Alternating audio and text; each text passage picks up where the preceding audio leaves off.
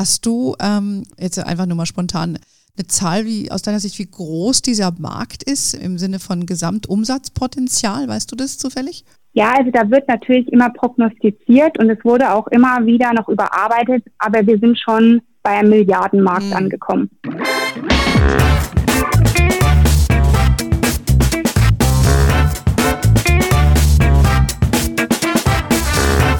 Ich begrüße euch super herzlich zum Her Money Talk, dem Geld- und Karriere-Podcast für Frauen. Heute reden wir über ein Thema, das viele Frauen, insbesondere dieser hier am Mikrofon, nervt, wenn der Partner oder der Sohn mal wieder über der Computerkonsole hockt und Spiele zockt und dabei vielleicht auch noch laut rumschreit. Dabei gibt es einen sehr professionellen Bereich, den sogenannten Bereich des E-Sports, also des elektronischen Sports, mit dem auch sehr, sehr viel Geld verdient wird. Und das könnte interessant dann wiederum für dich sein als Anlegerin. Und um das mal ein bisschen näher zu durchleuchten, haben wir uns eine echte Expertin, Stichwort Expertin, eingeladen, weil da gibt es auch sehr wenige davon. Und äh, darüber freue ich mich sehr, dass ich heute die sehr verehrte Anna Lamsfuß bei uns im Podcast habe. Die Anna ist akademische Direktorin des Instituts für E-Sports und Studiengangsleiterin an der Hochschule für angewandtes Management mit Sitz hier im benachbarten Ismaning. Und äh, sie ist da verantwortlich für diesen sehr beliebten Studiengang des E-Sports. Aktuell promoviert sie sogar zu diesem Thema E-Sports und Gaming und befasst sich insgesamt schon recht lange damit. Darüber wollen wir mit ihr sprechen. Und natürlich, wir wollen mit Anna mal gucken, ja, was ist das überhaupt, diese Gaming- und E-Sport-Szene? Was für Spielarten gibt es? Was macht überhaupt diese Faszination aus? Und wie lässt sich damit Geld verdienen? So, damit bin ich beim Punkt angekommen. Erstmal ganz herzlich willkommen bei uns im Podcast, liebe Anna. Ja, vielen lieben Dank, dass ich hier sein darf, auch für die Einladung. Super schön, dass ich ähm, hier beitragen kann zu diesem Thema. Ja, und es ist ja auch gar nicht so einfach, da eine Expertin zu finden, weil das ist ja ein sehr männerdominiertes äh, Segment. Und von daher gleich mal meine allererste Frage. Wie kommt es eigentlich, dass du dich für den E-Sport interessierst? ähm, ja, um die Frage beantworten zu können, muss ich, glaube ich, ein bisschen früher in meiner Kindheit ansetzen. Das ist nämlich so, dass sich einfach das mit der Zeit entwickelt hat. Ähm, es kam nicht von jetzt auf gleich. Am besten fange ich da mit meinen Eltern an. Okay. Die sind beide sehr jung okay. und haben immer versucht, uns Kinder irgendwie in jeglicher Form zu unterstützen und auch zu fördern. Jetzt könnte man meinen, ja klar, ne, die Kinder durften von Anfang an Spiele spielen, ähm, sind im, dem Gaming aufgewachsen. Das war nicht immer so. Wir haben überwiegend analogen Sport betrieben. Wir wurden in die Musik- und Kunstschule geschickt, haben immer Ausflüge gemacht. Äh, wir sind vier Kinder. Da war immer einer dabei, der fand das nicht toll. Und es wurde auch sehr stark darauf geachtet, dass wir nicht zu jeder Zeit äh, technische Geräte nutzen, also Fernsehen gucken immer nur maximal eine Stunde am Tag, ne? okay. ne? Und wenn dann auch nur ein Video damals. ähm, aber irgendwann, als ich so in der Grundschule war, hat meine Mama tatsächlich ein Gameboy mit nach Hause gebracht. Aha. Ähm, was wir super toll fanden, weil das irgendwie so die Neuheit auf dem Markt war. Und das war ganz Besonderes, weil meine Mama eigentlich überhaupt nicht technikaffin ist. Hm die hasst die Dinger eigentlich. Ja, I know, ähm, I know the feeling. Aber man, ja, genau. Und da durften wir natürlich ab und zu mal immer wieder spielen. Und das war eigentlich so der erste Berührungspunkt, den ich mit dem Gaming hatte. Mhm. Also nicht mit dem professionellen, wettkampfmäßigen Bereich, sondern wirklich mit dem freizeitmäßigen Spielen. Ja, und äh, mein großer Bruder, der hat sich dann irgendwann die durchsichtige Version dieses Gameboys mit seinem Taschengeld auf dem Flohmarkt gekauft. ähm, und auch die neuesten Versionen wurden immer mit den Spielen immer wieder dort besorgt und dafür durften wir dann unser Taschengeld aufwenden. Und da muss ich sagen, unser Taschengeld war nicht hoch. Wir haben unser Alter plus ein Euro im Monat be oh. äh, bekommen. Okay. Das bedeutet, Manchmal musste man da auch intensiv sparen. Ähm, dann hat man sich doppelt und dreifach überlegt, ob man sich das dann besorgt. Aha. Manchmal mussten wir Kinder dann auch zusammenschmeißen. Okay. Ähm, aber meine Eltern haben sehr viel Wert darauf gelegt, äh, dass wir da lernen, mit dem Geld umzugehen und nicht jeden, ähm, nicht jede Sache kaufen.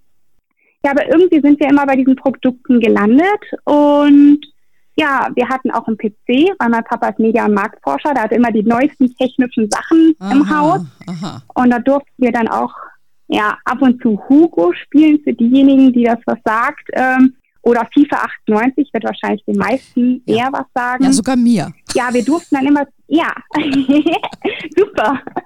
Ja, wir durften dann immer zu festgelegten Zeiten ähm, da spielen. Also meine Mama, die hatte alle Kniffs und Tricks raus, um uns da zu überführen, wenn wir mal länger gespielt haben. Aha. Da wurde hinten der PC angepasst, ob der warm war. Oder ähm, zur Strafe würde, wurde der auch mal abgebaut. Ja, also welche Mutter kennt das nicht? Ja, ähm, ja das hört ja, sich ja nach einer sehr intensiven, frühlichen, frühkindlichen Erfahrung an mit diesem Thema. Aber das dann auch noch beruflich ja. betreiben zu wollen, das ist ja doch nochmal ein Schwenk. Ich erinnere mich, dass du gesagt hast, du hattest auch sogar einen Partner, der in dem E-Sport-Bereich Profi war. Ist das richtig? Ja, genau. Zum E-Sport bin ich, äh, nachdem ich intensiv über Jahre hinweg immer Gaming betrieben habe, eigentlich gekommen durch meinen damaligen Freund im Studium.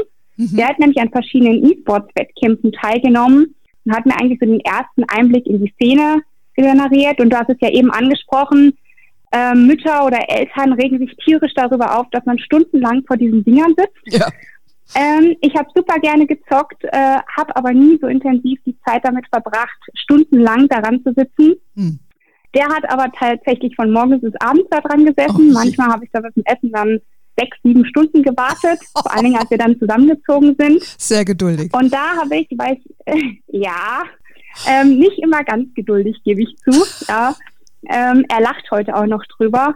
Auf jeden Fall habe ich mich dann damit näher auseinandergesetzt und habe gemerkt, dass es bei einigen so ist und habe Wirtschaftswissenschaften und Soziologie studiert und habe gesagt, das mhm. muss gesellschaftlich untersucht werden. Das ist was ganz Neues. Ähm, mhm. Ich möchte verstehen, warum das so einen hohen Stellenwert bei den Menschen einnimmt. Mhm. Ja, und da habe ich mich relativ früh für entschieden, habe jetzt jahrelang da in diesem Bereich geforscht, habe mein Netzwerk aufgebaut und mhm. irgendwann ist die Hochschule auf mich aufmerksam geworden und hat mir den Job angeboten.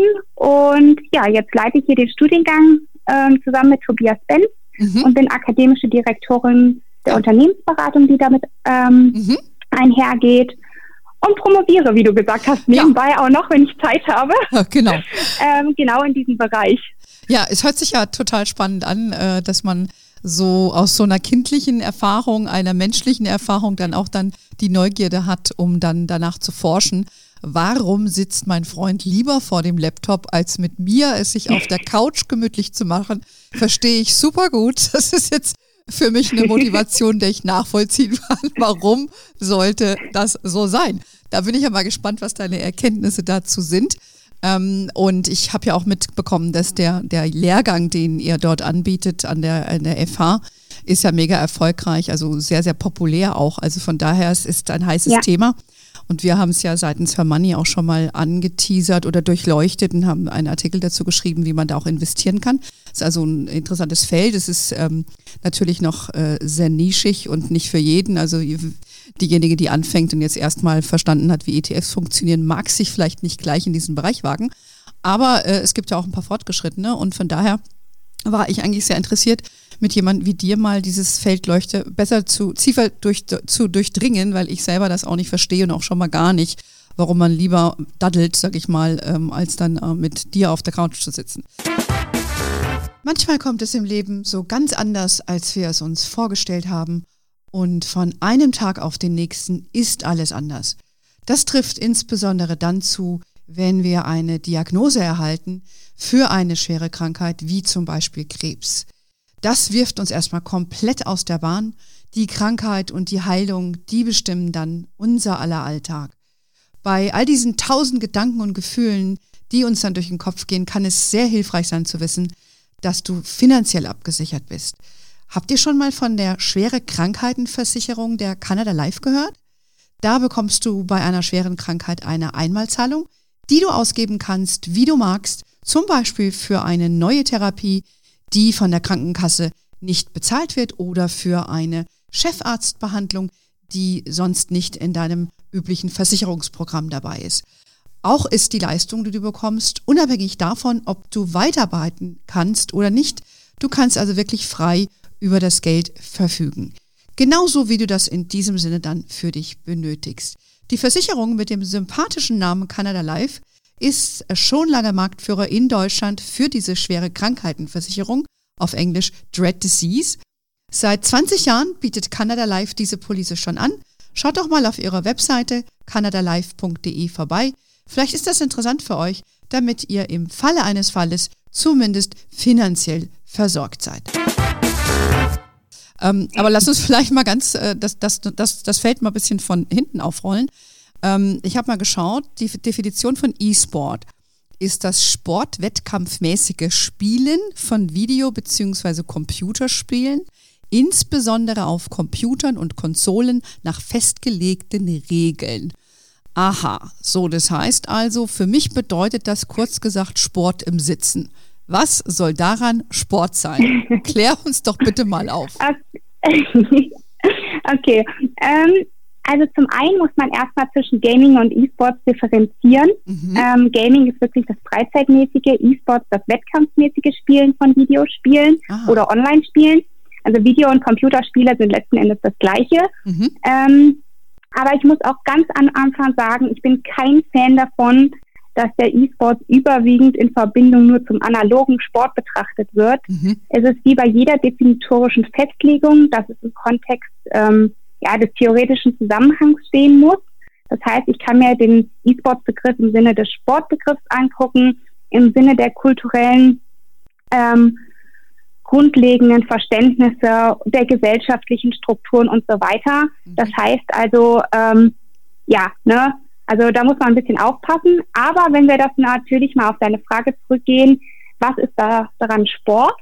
Ähm, ja, ein bisschen schwierig zu beantworten. Du merkst ja auch hier in Deutschland, der DOSB hat äh, E-Sports noch nicht als Sport anerkannt im Vergleich zu anderen Ländern. Mhm. Ähm, da kann ich dafür und dagegen argumentieren. Ich bin da, glaube ich, bei beiden Seiten gut aufgestellt. Aber es gibt einige verschiedene Faktoren, die eindeutig dafür ähm, ausschlaggebend sind, dass man hier von einem Sportbegriff spricht. Also ich kann ja mal ein paar Beispiele ja, nennen. Bitte, ja. Ähm, wir haben eine erhöhte Herzfrequenz, wie bei, bei den E-Sports-Profis, die nachweislich äh, bewiesen werden konnte, die auch höher ist als bei anderen Sportarten. Mhm. Ähm, es fördert die digitalen und sportlichen motorischen Fähigkeiten, also Hand-Augen-Finger-Koordination okay. sowie die kognitiven Fähigkeiten, also Kommunikation, taktisches Denken und so weiter. Mhm. Ist ja auch sehr wichtig bei Teamsportarten im Allgemeinen. Mhm. Nicht jeder ist in der Lage, das Niveau eines E-Sports-Profis zu erreichen. Das ist nur mit intensivem Training möglich. Ähm, das heißt also, ein Training sieht nicht so aus, dass ich wirklich 14 Stunden am Tag nur spiele, sondern äh, da wird das Spiel analysiert, äh, Kommunikationsfähigkeit wird verbessert, man geht intensiv in eine Strategie rein. Wel wie sieht das denn beim nächsten Gegner aus? Also mhm. auch sehr, sehr viel Denkarbeit. Mhm. Und ähm, jeder Spieler muss im E-Sports-Bereich in der Lage sein, sich durchgehend ständig zu reflektieren, sich zu verbessern, weil im ähm, E-Sports-Bereich ist die Karriere relativ kurzlebig. Da kommt die jüngere Generation und klickt einfach mal schneller, mhm. äh, im wahrsten Sinne des Wortes. Und dementsprechend, ähm, ja, Aha. muss das dann also das, gegeben sein. Das heißt, es kommt auf die sehr schnellen Reflexe an, äh, die Fingerfertigkeit, sage ich mal, einfach ausgedrückt. Ähm, und aber auch äh, zu erkennen, was sind die nächsten Spielzüge, wie kann ich mich da positionieren und wie flott gehe ich da rein. Oder habe ich das richtig zusammengefasst? Das sind die Hauptfähigkeiten, genau, die man da. Endes Genau, es geht letzten Endes darum, sich auf den Wettkampf vorzubereiten gegen andere Spieler mhm. und da dann halt die Regeln ähm, und die Chancengleichheit unter bestimmten Voraussetzungen ähm, ja, gegeben sein müssen, äh, wird hier ein Leistungsvergleich angestrebt. Dass es natürlich diese stundenlange Sitzen nicht gesundheitsfördernd ist, dagegen kann ich gar nichts sagen. Im ja. Gegenteil, ja. Ähm, Deswegen aber professionalisieren sich die Teams immer weiter und holen sich die Profis dazu. Also das Portfolio des Trainings wird erweitert durch Fitnesstraining, ah. Ernährungsberater, Physiotherapeuten, Psychologen und so weiter, genau. die einfach auch dafür sorgen, dass hier der Profi auch im sportlichen Bereich fit ist. Also ne? im physischen Bereich, ne? dass der nicht nur sitzt, sondern sich ja. im wahrsten Sinne den kompletten Körper bewegt ja, dass er seine Beine auch mal trainiert, dass er da noch laufen kann und nicht nur sitzen kann. Äh, weil das wird ja zunehmend ja. wichtig. Ne? Das ist ja, das wissen wir ja alle aus unserem Büroalltag und ich bin ja nicht so ein Gamer, aber ich sitze ja auch am Laptop und am Computer. Das ist ja da nichts anderes. also hat man dieses Manko erkannt, wenn wir schon beim Mankos sind. Also mich, ich verbinde dieses Image von, von so einem Gamer äh, oder einem E-Sportler, du hast mich ja eben schon korrigiert, das sind ja die Freizeitgamer, so mit einem, der einen Hoodie trägt, äh, Cola trinkt und Pizza isst. Ja. Äh, äh, aber ich glaube, da bin ich nicht alleine, der diese dieses Vor Vorstellungskraft hat, oder? Von so, vielleicht kommt es von zu vielen Hollywood-Filmen gucken, ich weiß es nicht. Nee. Du bist da tatsächlich nicht alleine, aber die, äh, die Aussage ist relativ leicht zu widerlegen. Also wenn wir das nur mal mit Zahlen belegen würden, wir haben in Deutschland äh, rund mehr als 34 Millionen Gamer, mhm. die das freizeitmäßig machen. 34 Millionen. Ähm, mhm. Genau. Mhm. Und äh, wenn wir mal dazu gucken, in Deutschland leben roundabout 83 Millionen Menschen. Genau. Ähm, das heißt, jeder zweite, dritte ist Gamer, ne? Mhm. statistisch gesehen. Und das kann meine Oma sein, die auf ihrem Tablet Candy Crush spielt. Das kann aber auch mein Bruder sein, der sich regelmäßig trifft, um League of Legends oder Valorant mit seinen Freunden zu zocken. Mhm. Oder morgens die Pendler, die man beobachten kann, die irgendwelche ah. Mobile-Spiele spielen. Und okay. man würde ja dadurch aussagen, das Image des Gamers, ja, ist letzten Endes das Image der Gesellschaft, mhm. wenn jeder halt, jeder zweite, dritte das spielt. Mhm. Ja? ja? okay, du hast, hast recht. Deswegen, also ich, meine Schwester zum Beispiel ist auch so ein Fan, die spielt auch solche Sachen, die macht alle ja. möglichen Spiele, die liebt es auch. Ja, ich weiß, aber ich, äh, also wie gesagt, mich, mich tönt das jetzt irgendwie gar nicht an, aber okay, das äh, muss es ja auch nicht. Es ist, ich, ich gehöre halt zu den anderen 30 Millionen, die, die, das, nicht, die das nicht spielen. Ähm, aber wenn wir schon bei Image sind und ähm, ja, negativen Images auch, die damit verknüpft sind, ich finde, ähm, was auch so äh, zu mir durchdringt, dass in diesen Games, ähm, wir kommen dann gleich immer dazu, was für welche das sind, auch immer Gewalt, Gewaltverherrlichung ein großes Thema ist. Also ich habe gelesen, ich weiß nicht, ob das stimmt, dass der Attentäter von Neuseeland wie auch so manch anderer Attentäter wohl große Anhänger sind von diversen Online-Spielen, die sich meistens mit Kriegsthemen befassen und dann hergehen und, und dann das ausleben. Ja, habe ich, hab ich das richtig äh, gelesen oder, oder habe ich da, bin ich dann Fake News aufgesessen? Nein, das hast du tatsächlich richtig gelesen. Aber wie ich eben schon gesagt habe, wir haben es hier beim E-Sport oder beim Gaming eher mit einem gesellschaftlichen Phänomen zu tun. Das bedeutet, unsere Gesellschaft ist nicht vollkommen. Ja, es gibt immer wieder grauenvolle mhm. Vorfälle, ähm, die hier in den Berichterstattungen auch zerrissen werden. Mhm. Aber die jeweiligen Denk- und Handlungsmuster, die jeweils hinter dieser Tat stehen, die haben ihren ursprünglich, und das muss ich ganz stark verteidigen, nicht in den Videospielen. Mhm. Ähm, das zeigen unabhängige Studien voneinander. Ähm, das beginnt viel, viel früher. Also Denk- und Handlungsmuster fangen an, im Kindheitsalter sich zu verinnerlichen. Mhm. Und ähm, es wird sogar bewiesen, dass häufig durch Zocken Stress und Ärger abgebaut werden. Okay. Ja, und was aber klar zu kritisieren ist in meinen Augen, ähm, ist, dass die einzelnen Chaträume oder Imageboards der jeweiligen Spiele äh, eine gewisse Propaganda ähm, ja zulassen, mhm. sage ich mal. Ja bedeutet natürlich, hier müsste man ansetzen und sagen, die Entwickler von Spielen oder die Betreiber dieser Plattform müssten eine Lösung finden, damit solche Themen komplett unterbunden werden, mhm. damit man denen die Plattform nimmt, um das auszuleben. Das ist aber tatsächlich eher auch ein Problem des Internets. Mhm. Da muss auch die Politik ran, ja, dass das mhm. wirklich komplett offengelegt werden kann und jeder Einzelne in der Community muss sich an gewisse Regeln und Normen halten und auch dafür mhm. sorgen, dass andere sich dafür einsetzen, in ja. meinen Augen. Ja. Weil diese Anonymisierung mhm. dazu führt, dass man halt dann so Umsetzung hat und das generiert dann natürlich wieder, dass man irgendjemandem die Schuld zuschieben möchte. Mhm. Ja, gut, das ist ja quasi auch so das Facebook-Problem, ne? Oder diese in der Blase, in der du ja. dich begibst und das ist, ist ein, ein, größeres politisches Problem. Es ist ja ein globales, ne? Das ist jetzt nicht reduziert auf diese Spiele. Ja. Aber es trifft natürlich ein gewisses Segment und äh, ja, also das, das werden wir beide heute nicht lösen, aber das ist mir so ein bisschen aufgefallen. Ich, ich bringe jetzt einfach nur mal so an, was vielleicht auch andere gehört haben. Da bin ich ja nicht alleine mit, mit meinem Vorstellungskraft oder mit meinen falschen Vorstellungen oder auch mit den richtigen. Ähm, mhm. Lass uns mal ein bisschen schauen, ähm, was es so für Sportarten gibt, das, um das mal ein bisschen auf die professionelle Ebene jetzt zu heben. Also ich habe mir mal dann im Vorfeld zu unserem Podcast auch mal so ein paar Sachen angeguckt. Es gibt ja so, äh, es heißt League of Legends, whatever that means. Uh, League of Legends ist anscheinend ein großes Spiel und äh, oder überhaupt in diesem Bereich mich ein bisschen umschaue, das ist alles so dunkel irgendwie. Das sind so Fantasiefiguren und so Drachen und Kämpfe, Kriegsführung, Ballermaschinen und weiß der Kuckuck. Also mich persönlich schreckt es total. Aber vielleicht kannst du mich mal aufklären, was es so für Spielarten gibt überhaupt äh, und womit sich ja letztendlich auch Geld verdienen lässt. Ja, klar. Also erstmal würde ich sagen, ich würde es nicht als dunkel und abschreckend bezeichnen. Es ist nämlich so, dass unsere Generation einfach damit groß geworden ist. Ich meine, Harry Potter, Herr der Ringe äh, gehört genauso dazu wie Spiele wie World of Warcraft, League of Legends. Was das so faszinierend macht, ist immer die Geschichte dahinter. Mhm. Ja, ein gewisses Storytelling, okay. wesentliche Bestandteile des Videospiels. Und das ist auch genau das, was die einzelnen Genres so ausmacht. Mhm. Wenn ich jetzt hier alle aufzählen würde, ich glaube, das würde ich den Rahmen nee, nee, des Podcasts geht, nee, nee, gar nicht. Sprengen. Nur mal, dass man mal weiß, was es so für Arten von Spiele gibt. Also ich habe hab verstanden, es gibt so sogenannte Strategiespiele, ähm, genau. Shooters-Spiele, was auch immer das ist, und, und Sportspiele. Ist das so die drei großen Kategorien, oder? Ja, es gibt noch mehr. Also es gibt Rollenspiele, ah. Action- oh. und Erlebnisspiele, Shooter, äh, Strategiespiele, Survival-Spiele, ah. Fighting-Games. Also es gibt ganz schön viel Sportsimulationsspiele, äh, im Racing-Bereich ähm, mit verschiedenen Simulationen.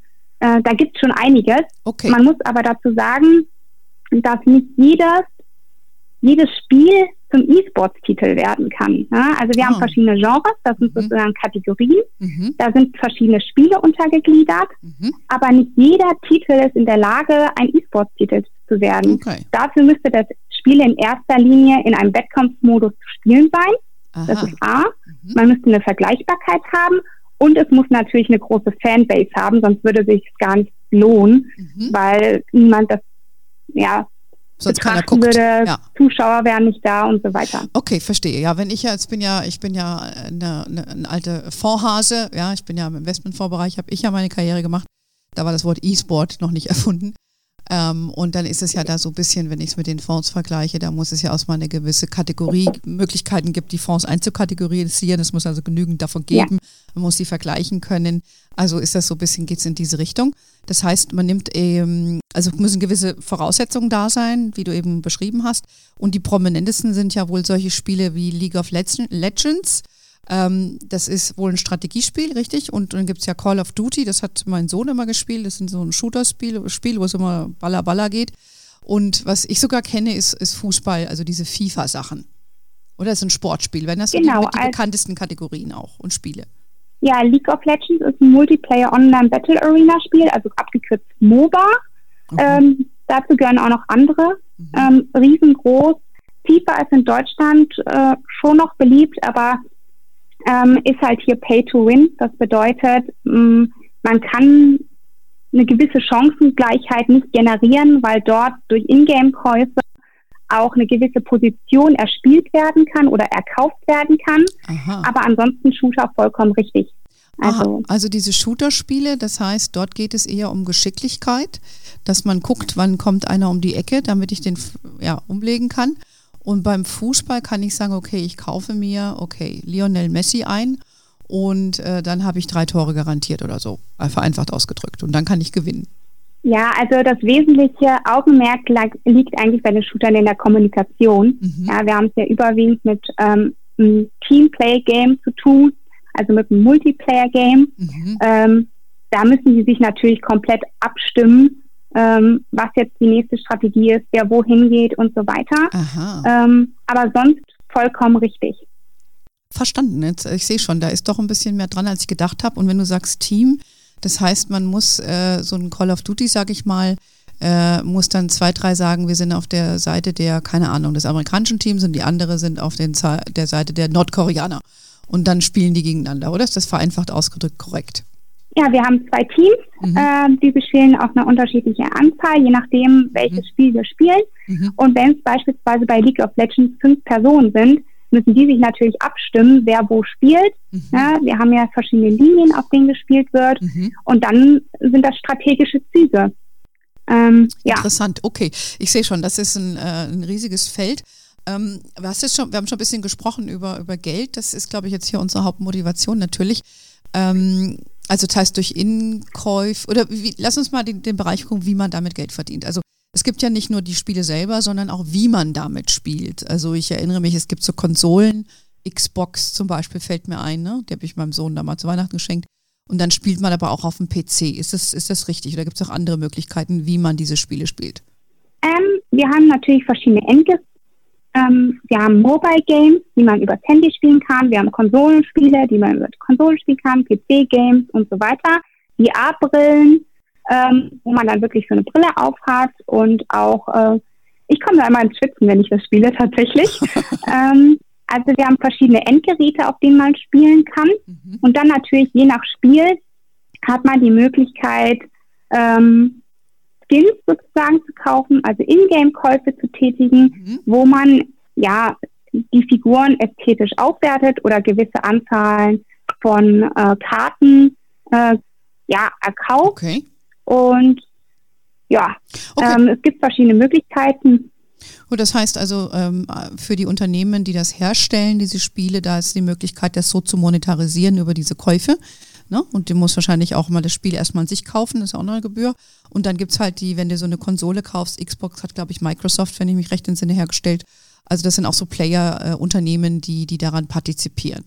Genau, also diejenigen, die die Spiele entwickeln, sind ja die Publisher. Mhm. Diejenigen, die Konsole entwickeln, ähm, wie jetzt äh, Sony oder Microsoft oder mhm. sonstiges, mhm. die haben ja natürlich unterschiedliche andere Bereiche, aber jeder Publisher, jeder Hersteller ähm, hat natürlich unterschiedliche Strategien. Es gibt viele Spiele, die kostenfrei zur Verfügung gestellt werden, wodurch man dann ähm, alleine durch die Ingame-Käufe dort ähm, Geld generieren kann. Es gibt aber natürlich auch welche, die keinen Fokus auf den E-Sports-Bereich legen, wo dann einfach das Produkt an und für sich verkauft wird, wie wir es beim Mediamarkt kennen, ja, dass wir einfach so ein Videospiel mitnehmen. Mhm und äh, es dann verschiedene Pässe beispielsweise gibt, die man zusätzlich kaufen kann oder andere okay. Bereiche. Gut, also das wäre jetzt so ein Segment. Äh, man kann also dann, sage ich jetzt mal, die Aktie von Sony, Sony kaufen oder Microsoft und können sich daran beteiligen oder von diesen Publishern. Gib mir doch mal ein, zwei Beispiele von bekannten Publishern. Wie heißen diese Firmen? Der größte Publisher ist Riot Games. Mhm. Äh, für League of Legends. Da steht aber Tencent dahinter. Ah. Ähm, dann haben wir natürlich im FIFA-Bereich EA, wir haben mhm. Activision Blizzard, also da mhm. gibt es schon einige, um mal so ah, ja. grob zu nennen. Mhm, da sind auch viele amerikanische Player dabei.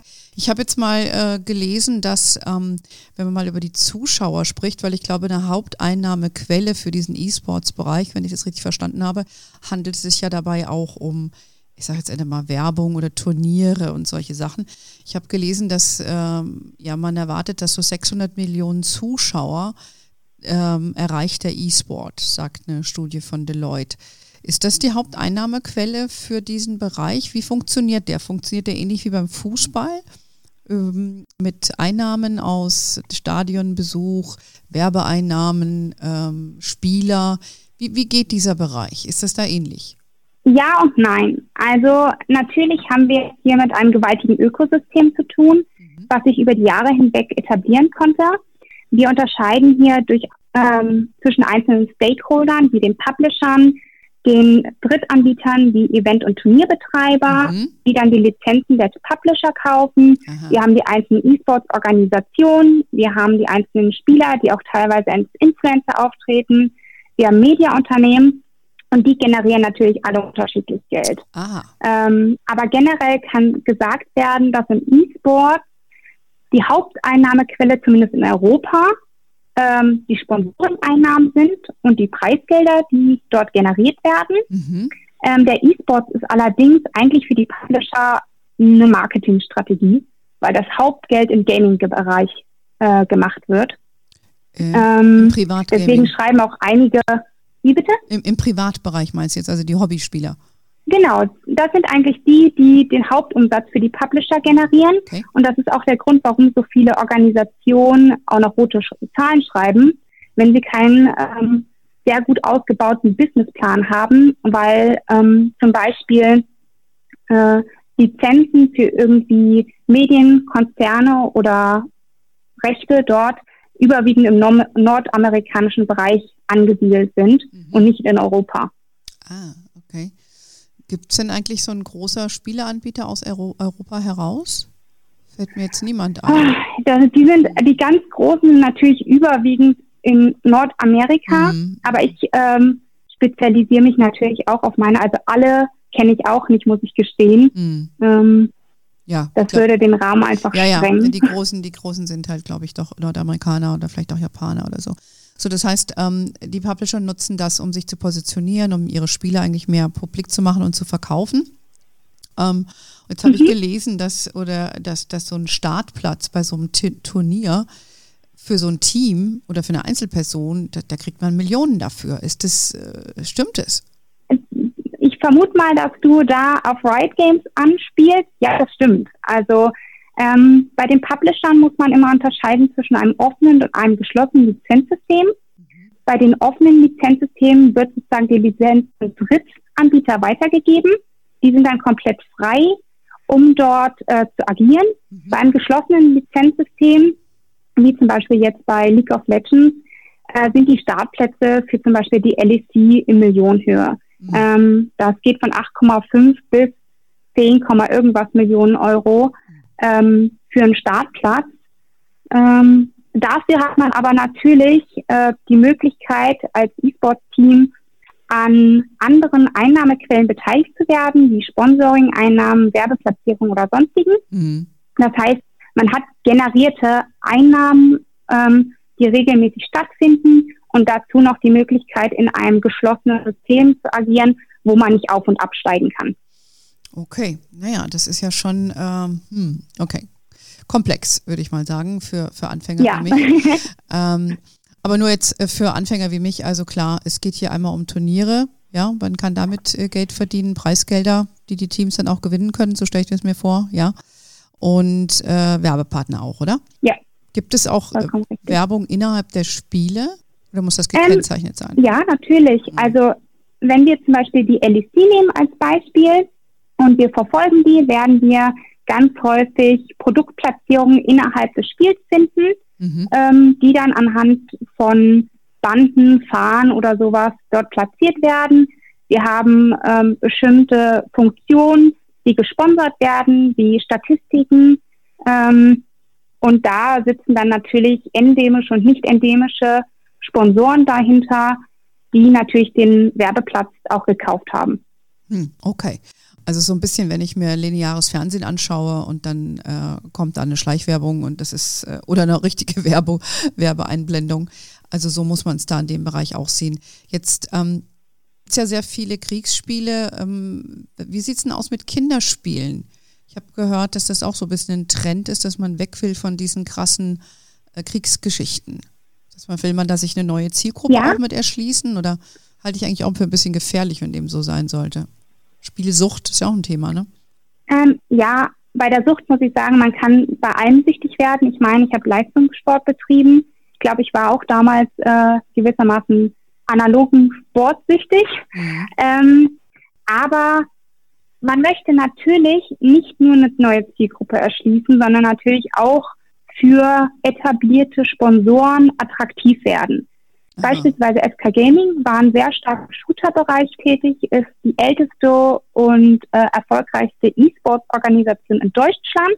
Mhm. Haben sie aber natürlich aufgrund der Partnerschaft dann mit Mercedes-Benz und auch dem Sportclub Köln ja, dafür entschieden, dann aus dem Shooter-Bereich auszusteigen und mehr in äh, kinder-, jugendfreundlichere Spiele zu investieren, weil das natürlich mit dem Image der jeweiligen Sponsoren und Partner viel besser zu verknüpfen ist. Mhm. Ja, das glaube ich. Also das ist natürlich ein, ein, ein, Trend auch, dass man mit gewissen Sachen dann sein Image nicht äh, mehr verknüpfen möchte.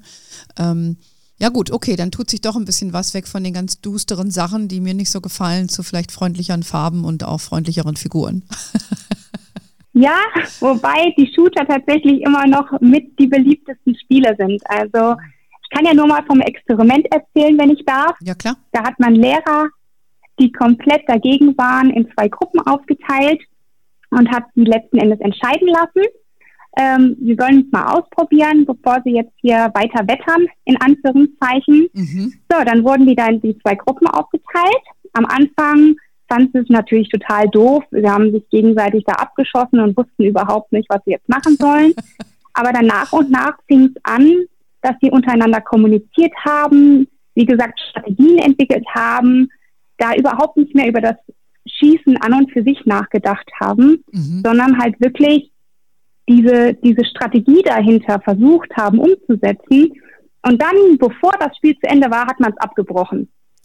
Und dann haben sie richtig, richtig gewettert und haben gemeint, hey, wir sind doch noch gar nicht fertig, wir haben den anderen noch nicht besiegt, das kann doch nicht sein. Und dann wurde halt gefragt, ja, versteht ihr jetzt, warum die Leute halt da keine Spiele drunter verstehen, sondern halt wirklich eher Kommunikation, Strategie, äh, Leistungsfähigkeit und so weiter. Mhm. Und dann mussten sie halt auch eingestehen, ja, okay, hm. oh, okay. Und ich glaube, man muss es immer auch selbst mal ausprobieren. Vielleicht lässt sich ja mal dein Sohn an dem PC und er zeigt dir das mal. Ja. Ähm, vielleicht. vielleicht wird dann die Welt ein bisschen heller. ich weiß es nicht. Aber jedenfalls äh, vielen Dank für die Ausführung und ich glaube, die Motivation habe ich jetzt deutlich besser verstanden. Auch, sag mal so, die Infrastruktur, die da dranhängt von dem Hersteller der Spiele, wie die Spiele da ihr Geld verdienen, was, wie das mit der Werbung und den Turnieren eigentlich funktioniert. Hast du ähm, jetzt einfach nur mal spontan eine Zahl, wie aus deiner Sicht, wie groß dieser Markt ist im, im, im, im Sinne von Gesamtumsatzpotenzial? Weißt du das zufällig? Ja, also da wird natürlich immer prognostiziert und es wurde auch immer wieder noch überarbeitet, aber wir sind schon bei einem Milliardenmarkt mhm. angekommen. Mhm. Ja, okay. Deshalb gibt es ja da auch, äh, es gibt ja auch einen ETF, äh, den wir uns da mal angeschaut haben in dem Bereich. Ansonsten kann man sich auch Einzeltitel kaufen, die, die haben wir eben schon ein bisschen genannt. Also wen das interessiert, guckt euch das einfach mal an. Äh, und wer spielen will, ähm, ruft die Anna an, die erklärt euch, wie es geht. Ich habe noch. Äh, ja, auf jeden Fall. Noch, noch ein, zwei Fragen zum Schluss. Ähm, du promovierst ja logischerweise in dem Bereich. Was sind denn deine wesentlichen Erkenntnisse, seit du diese, deine Anstrengungen da in dem Bereich intensiviert hast, in, in dem Research-Bereich? Hast du so ein, zwei wesentliche Erkenntnisse oder darfst du die noch nicht mitteilen? Ähm, ja, vielleicht muss ich dafür erstmal erklären, was ich überhaupt mache in meiner Promotion. Okay. Ähm, ich entwickle nämlich eine KI oder programmiere sie, hm. die erlernen kann, wie die Zielgruppe entsprechend der einzelnen Genres, des Alters, der Wünsche, Bedürfnisse, ja, verschiedene Denk- und Handlungsmuster nachfühlen kann, um okay. deinem Marketing letzten Endes da verschiedene Strategien ableisten zu können. Mhm. Das heißt also, die KI soll wirklich die Zielgruppe beleuchten ähm, die Zielgruppe ist viel komplexer, als wir denken. Das ist eine Erkenntnis. Wir haben ja enorme, diverse Zielgruppe, mhm. ähm, die je nach Genre, je nach Spiel sich komplett unterscheidet. Mhm. Das ist das eine. Also vom, vom, Hoodie, vom, Hoodie, vom Hoodie-Player bis zur Oma alles dabei. Alles dabei. Mhm. Es gibt auch äh, Teams, die haben ein Durchschnittsalter von 70, 80 Jahren. Also ah, okay. gibt's alles. Mhm.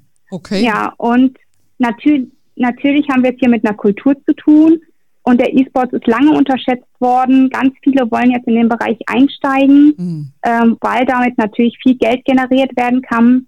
Verschiedene ähm, Sponsoringplätze sind einfach abgegrast, wie im analogen Sport beispielsweise. Mhm. Deswegen hat sich Mercedes-Benz auch damals einfach dafür entschieden, im E-Sports-Bereich tätig zu werden. Aber wir sind hier wirklich am Anfang, auch im Forschungsbereich. Mhm. Da muss noch einiges getan werden an ähm, auch was die Aufklärung angeht, ja. auf politischer Basis. Mhm. Ähm, da sind wir tatsächlich erst in den Startlöchern, mhm. wo wir natürlich mit dem Studiengang auch ein bisschen entgegenwirken wollen. Ne? Mhm, ja, ja, klar. Ich habe ich hab auch gesehen, es hat sich auch ein Verband gegründet. Ne? Kein, in Deutschland brauchen wir, brauchen wir immer gleich Verbände, also eine Interessensgruppe für, für diesen Bereich. Also es tut sich wahnsinnig viel, weshalb wir auch heute zu, zusammen darüber äh, sprechen, um unseren Hörerinnen da so ein bisschen Einblick zu geben. Ähm, und dass sie demnächst vielleicht auch ein bisschen entspannter mit ihren Männern umgehen, wenn sie genervt sind oder gemeinsam spielen. ähm, also das ja. habe ich verstanden. Also KI, künstliche Intelligenz ist dein Thema. Da kommt ja dann noch einiges. Naja, vielleicht, wenn die Studie fertig ist, vielleicht können wir nochmal plaudern dann. Ich hätte noch eine abschließende Frage ähm, für dich. Also hatten wir, ich glaube, das ist unbeschritten, dass diese Branche sehr männerdominiert ist. Und du hast das eben auch selber schon gesagt, der Umgangston in den Chats äh, in diesem Spielbereich ist sehr rau. Äh, ich, mir fällt jetzt auch da keine ja, ich kenne auch da keine Frauen, die wirklich, jetzt Ausnahme von dir, wirklich auch professionell zum Beispiel das spielen. Ähm, ich finde das, also ich persönlich bin davon abgeschreckt, glaube, damit bin ich nicht alleine. Werden Frauen überhaupt dort total auch akzeptiert als Spielerinnen oder, oder, oder sagen dann die Spieler, ist auch nicht, was will die hier? Ähm, wir können das viel besser. Wie, wie muss ich mir das vorstellen? Oder, oder habe ich da auch ein falsches, eine falsche Vorstellung? Nee, leider nicht. Also Sexismus oder wie man es im Hashtag jetzt ausdrücken kann, MeToo, hm. spielt leider auch bei uns in der Branche eine wesentliche Rolle. Hm. Also es gibt immer wieder Frauen, die auch von Missbrauch, Ui. sexueller Belästigung oder auch Nötigung berichten. Hm. Ähm, das ist nicht nur in der Profiszene so, sondern auch bei Frauen, die einfach freizeitmäßig Videospiele spielen. Hm. Ich finde, diesen Frauen muss man auf jeden Fall eine Stimme geben, um vehementer vorgehen zu können. Also ähm, ja, zudem muss hier enorme Aufklärungsarbeit betrieben werden. Mhm. Auch Schulungen für Workshops für Entwickler helfen da natürlich, mhm. um das aufdecken zu können. Und ja, das beginnt nicht nur jetzt bei uns, sondern auch in der Erziehung, ja, wie man seine Kinder erzieht, ja.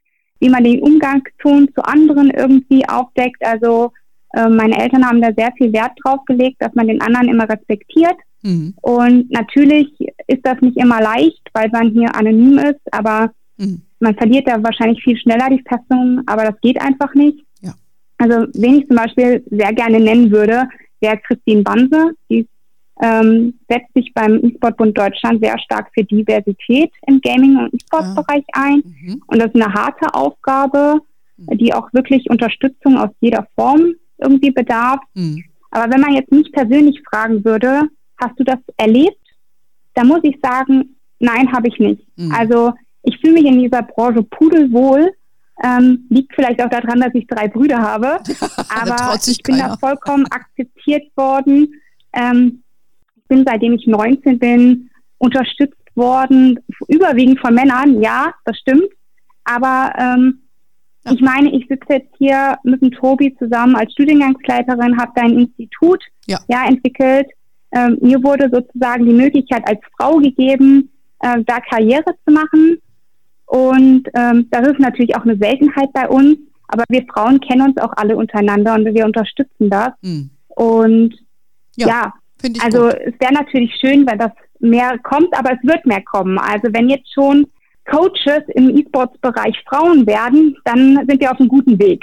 Ja, finde ich aber auch. Und wir haben ja auch heute unserer Community, den vielen, vielen Zuhörern von Her Money, unserem Her Money Talk hier, äh, ja jetzt auch nochmal da diese Ebene eröffnet. Ja, vielleicht interessiert sich die eine oder andere dafür und äh, kreieren dann auch nochmal ein bisschen mehr Awareness für das Thema. Das ist auch immer ganz wichtig.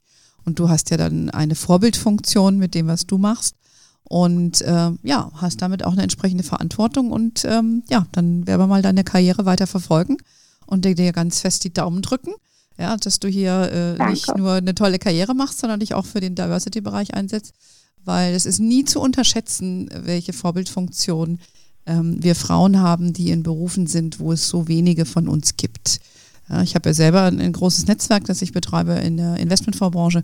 Und das ist die Frauen, die dann ein bisschen älter sind schon und die dann irgendwie Firmen verlassen sind und immer wieder überrascht, was sie dann für Reaktionen bekommen und was sie für einen Eindruck hinterlassen hatten bei anderen und welche Vorbildfunktion sie hatten. Also von daher, you heard it here first. Ja, äh, du hinterlässt jetzt schon einen guten Eindruck. Du hast jedenfalls einen tollen Eindruck heute bei uns gemacht. Ich danke dir, dass du so geduldig meine ganz naiven Fragen äh, beantwortet hast. Ähm, also ich habe es ein bisschen besser verstanden, auch was die Faszination angeht. Was ich definitiv verstanden habe, es ist ein Bereich, da gibt es Geld zu verdienen. Und äh, es gibt aber auch da noch viel zu tun, ob das jetzt Sexismus ist oder auch Spielsucht. Es gibt ja eine Fülle von Themen und es ist definitiv nicht für jeden. Aber zumindest haben wir mal einen kleinen Einblick. Ja, und wer studieren will, der weiß, wo er dich findet. Hier in Ismaning in der FH. Ja. Ich wünsche dir viel, viel Erfolg und vor allen Dingen auch bei der, deiner äh, Promo Promotion. Und äh, danke dir für die Zeit, die du heute, äh, heute mit uns verbracht hast. Ich weiß, ihr seid jetzt am Angang des neuen Studienjahres und habt da eh viel zu tun. Von daher halte ich dich nicht weiter auf. Danke dir, liebe Anna. Ich wünsche dir alles Liebe Gute. Ähm, wem das gefallen hat, äh, hinterlasst uns gerne ein Like oder äh, folgt uns auf unseren Kanälen. Den Podcast gibt es ja an den gängigen, äh, den gängigen ähm, Portalen wie Spotify äh, und Apple zu. Es ist zugänglich. Ähm, Her Money ist wie immer per Newsletter sehr gut äh, zugänglich für euch alle. Dann erfahrt ihr immer, wann so tolle Frauen wie Anna wieder zu uns kommen. Wir sind auf LinkedIn, Facebook, Instagram. Äh, wir haben eine tolle Facebook-Gruppe. Wer darüber weiter diskutieren möchte, einfach bitte auf Her Money gehen und sich an der Diskussion beteiligen, wenn dieser Podcast live geht. We are wherever you are. In diesem Sinne, have a wonderful day and until next time und ciao.